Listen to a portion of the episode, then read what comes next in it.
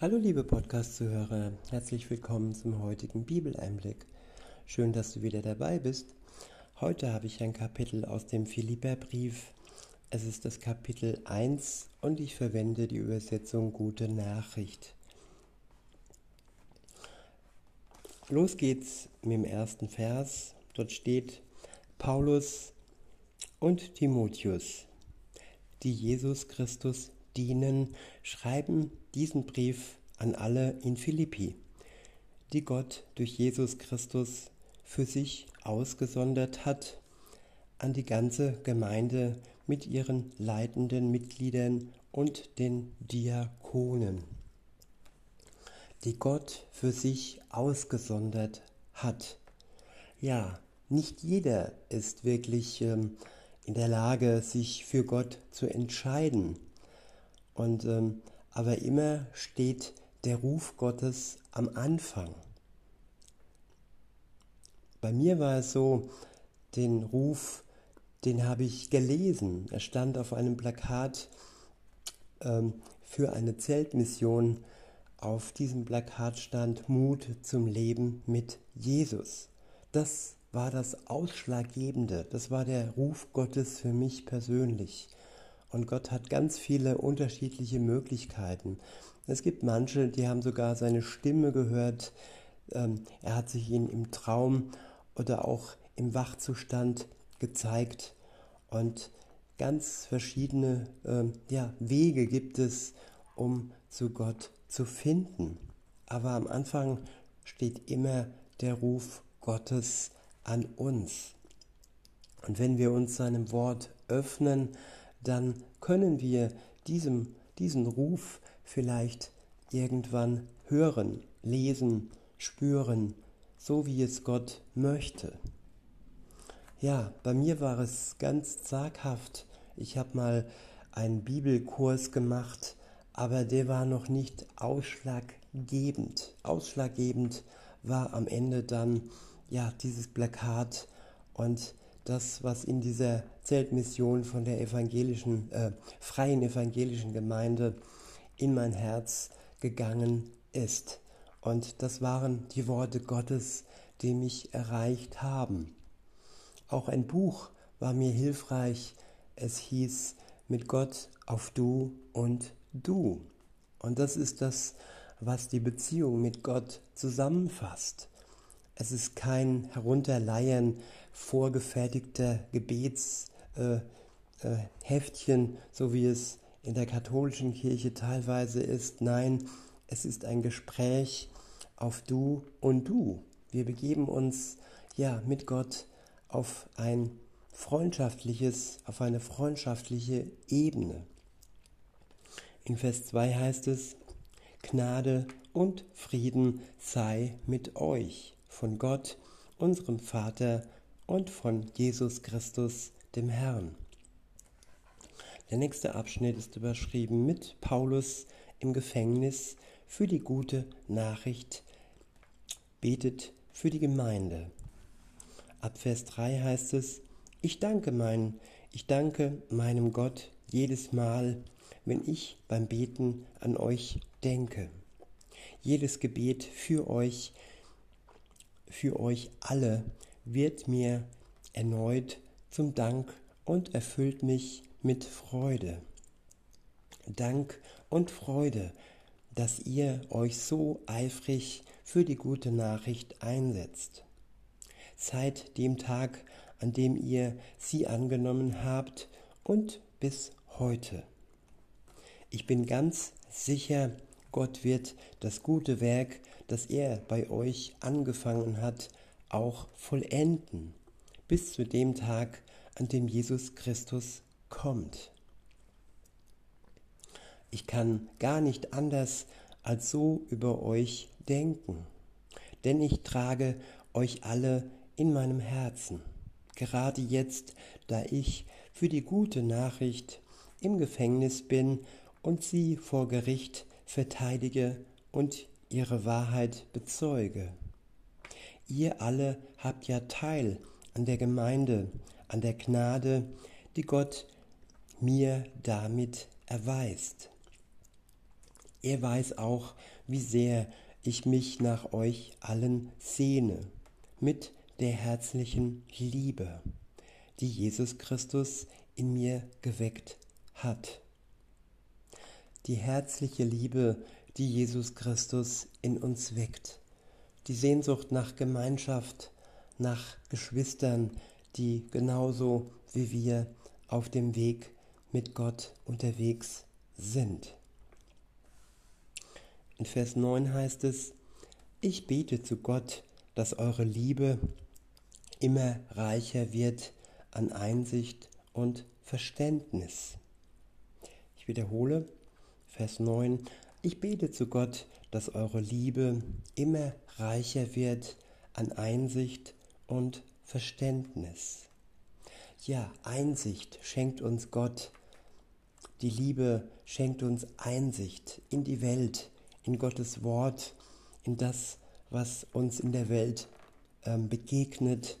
Und ja, wir bekommen den Durchblick auf das, was Gott für uns Gutes bereit hält. Wir bekommen Einblick da, wo man uns versucht, ja, zu waschen im Gehirn, wo man uns versucht mit Propaganda ja umzupolen, so wie es der Masse entspricht. Aber die Einsicht, die uns Gott schenkt, ist manchmal nicht auf die Masse gepolt, sondern auf das Wesentliche, auf die Wahrheit und nicht auf die Lüge, die uns oft eingeredet wird und die uns nicht zu Gott führt, sondern von ihm weg.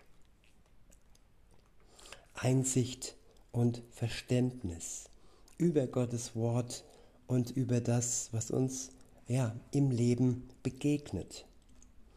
In Vers 10 heißt es, dann könnt ihr in der Lage, dann könnt ihr in jeder Lage entscheiden, was das Rechte ist und werdet an dem Tag, an dem Christus Gericht hält, rein und ohne Fehler dastehen. Ich wiederhole Vers 10. Dann könnt ihr in jeder Lage entscheiden, was das Rechte ist und werdet an dem Tag, an dem Christus Gericht hält, rein und ohne Fehler dastehen. Ja, wer kann heutzutage noch für sich entscheiden. Wer ist nicht wie die anderen, wie die meisten abhängig von denen, die vorgeben, wie wir uns entscheiden sollen. Wer ist noch klar im Verstand und wer ist noch frei in seiner Entscheidung? Nur der, der sich an Jesus Christus hält und sich von ihm befreien lässt und wirklich ja die Möglichkeit gibt, zu entscheiden und ohne sich fernsteuern zu lassen von den Mädchen und von allen anderen Lobbyisten und so weiter. Wir werden dann erkennen, was Recht ist und werden an dem Tag, an dem Christus Gericht hält, rein und ohne Fehler dastehen. Das unterscheidet uns dann von der Masse, die jetzt im Moment ja gleichgeschaltet tut, was man von ihnen verlangt. In Vers 11 heißt es, reich an guten Taten, die Jesus Christus zum Ruhm und zur Ehre Gottes durch euch gewirkt hat. Der nächste Abschnitt ist überschrieben mit die Gefangenschaft des Apostels dient der Verbreitung der guten Nachricht. In Vers 12 heißt es, ihr sollt wissen, Brüder und Schwestern, dass meine Gefangenschaft sogar zur Verbreitung der guten Nachricht beigetragen hat. Ja, es ist ein Wunder Gottes, dass sogar eine Gefangenschaft dazu beiträgt, dass die gute Nachricht durch Paulus weitergetragen wurde. Und wenn wir gefangen sind und ähm, ja, diese Zeit nutzen, dann wird es auch für uns ein gutes Ende nehmen. Weiter heißt es in Vers 13, die Beamten am Sitz des Statthalters und alle, die meinen Prozess verfolgt haben, wissen jetzt, dass ich angeklagt bin, weil ich Christus diene.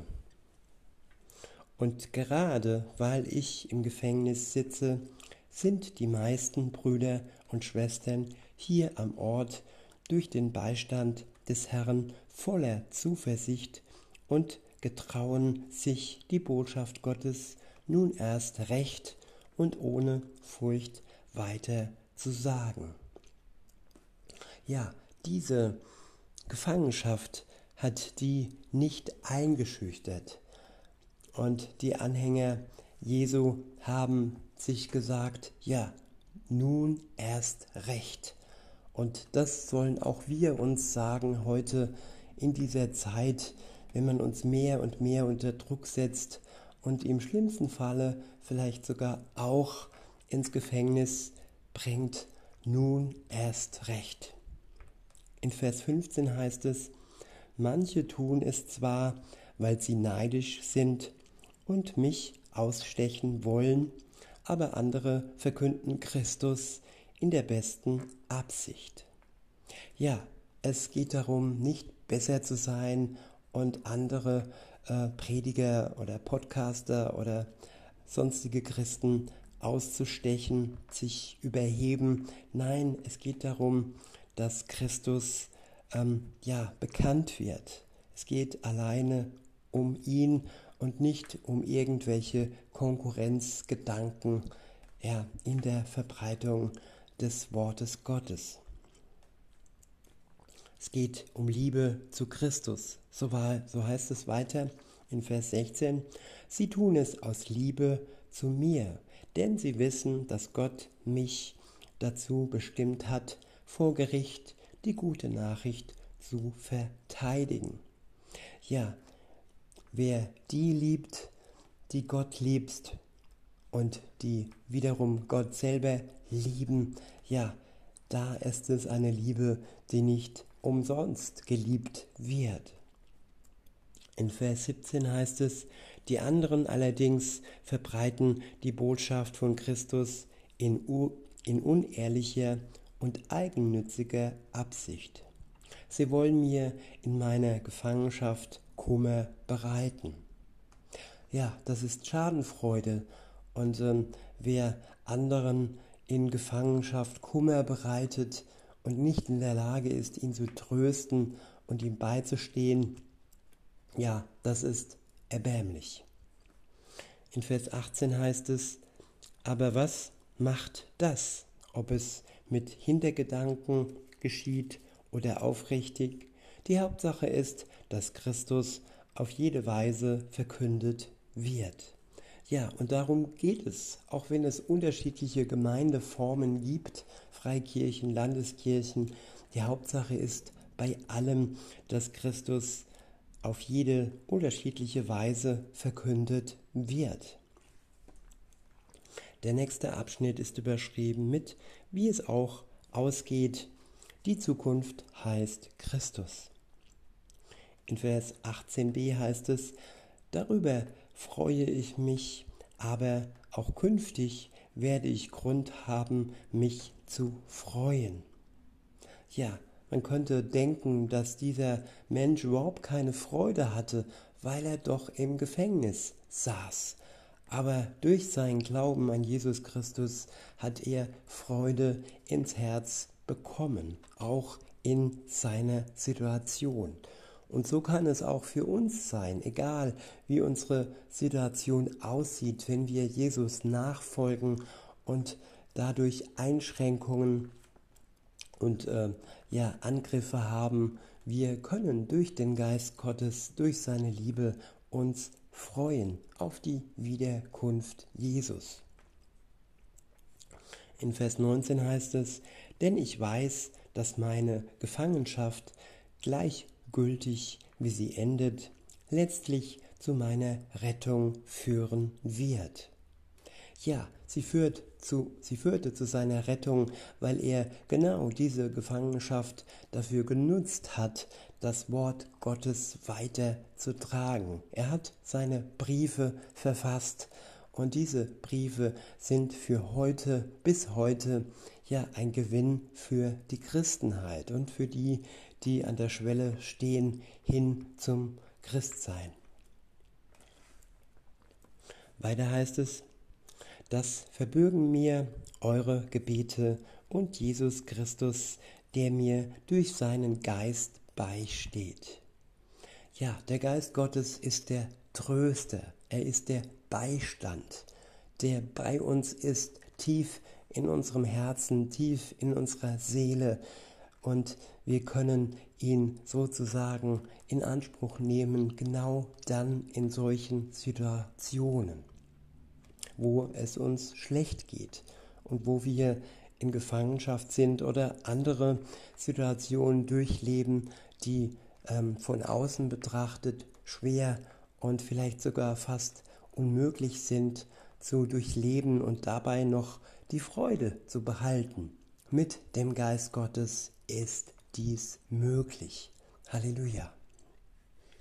In Vers 20 heißt es, ich hoffe und erwarte voller Zuversicht, dass Gott mich nicht versagen lässt. Ich vertraue darauf, auch jetzt, so wie bisher stets, wird Christus in aller Öffentlichkeit groß gemacht werden, durch das, was mit mir geschieht, ob ich nun am Leben bleibe oder sterbe.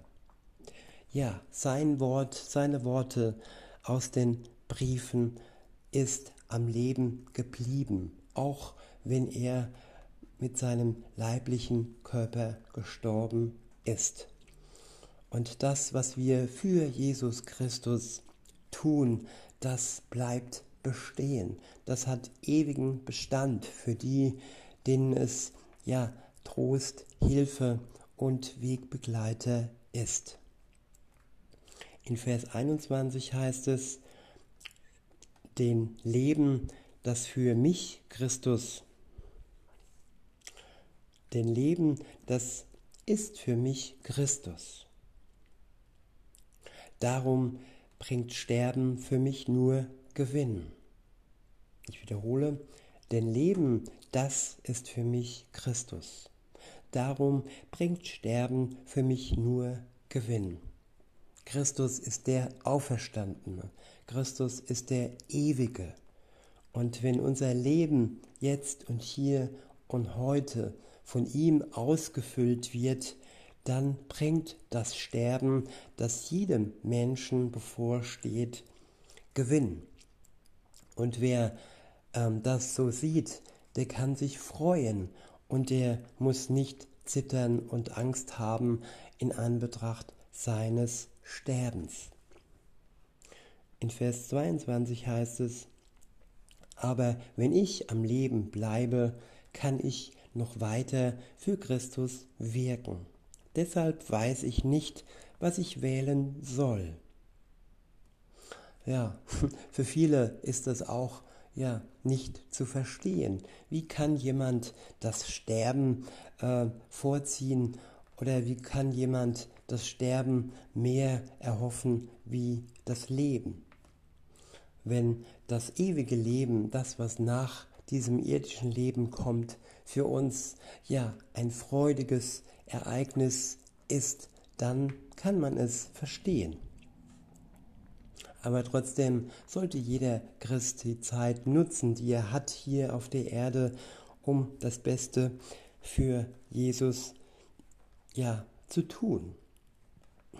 In Vers 23 heißt es, es sieht mich nach beiden Seiten. Ich möchte am liebsten aus diesem Leben scheiden und bei Christus sein. Das wäre bei weitem das Beste. Aber es ist wichtiger, dass ich noch hier ausharre, weil ihr mich braucht. Ja, darum geht es. Es ist wichtiger, dass wir noch ausharren, weil wir gebraucht werden von Gott. und den anderen Geschwistern, die um uns sind. In Vers 25 heißt es, darauf baue ich und bin deshalb ganz sicher, dass ich euch allen erhalten bleibe. Dann kann ich euch helfen, dass ihr weiterkommt und die volle Freude erlebt, die der Glaube schenkt. Und ihr werdet euch noch viel zuversichtlicher dessen rühmen können, was Jesus Christus durch mich an euch getan hat, wenn ich wieder bei euch bin und unter euch wirken kann.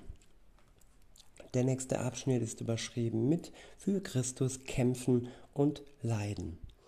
In Vers 27 heißt es, das Wichtigste ist, lebt als Gemeinde so, dass ihr der guten Nachricht von Christus Ehre macht.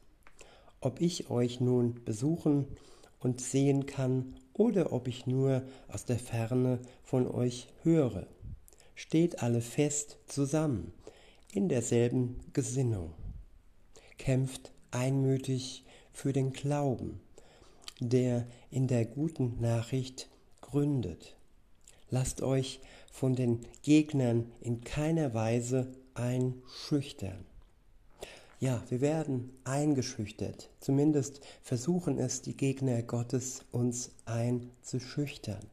Und nur wenn wir in einer engen Verbindung mit Jesus leben und sein Geist in uns wirken kann, dann hat diese Einschüchterung der Gegner Gottes kein Erfolg. Wenn ich mir die Nachrichten, die Medien anschaue, dann ist das alles voll übersät mit Einschüchterung, mit, ja, mit Zielen hin zu Dingen, die uns nur schaden. Deshalb brauchen wir Erkenntnis und diese Erkenntnis erlangen wir nur, wenn wir in einer Beziehung mit Jesus Christus sind und der Geist uns die Augen öffnen kann für all das, was uns schadet.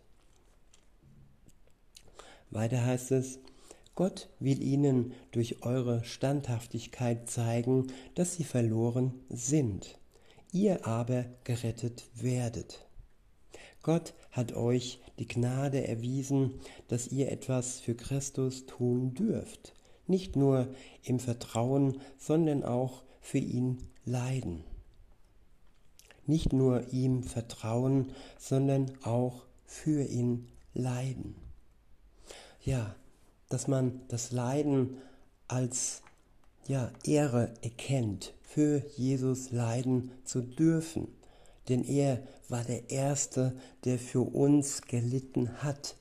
Er starb am Kreuz einen leidvollen und qualvollen Tod für uns, damit wir die Last unserer Schuld loswerden, damit wir am Tag des Gerichts nicht verurteilt werden für unsere Schuld, damit wir jetzt und hier und heute schon den Freispruch erlangen können.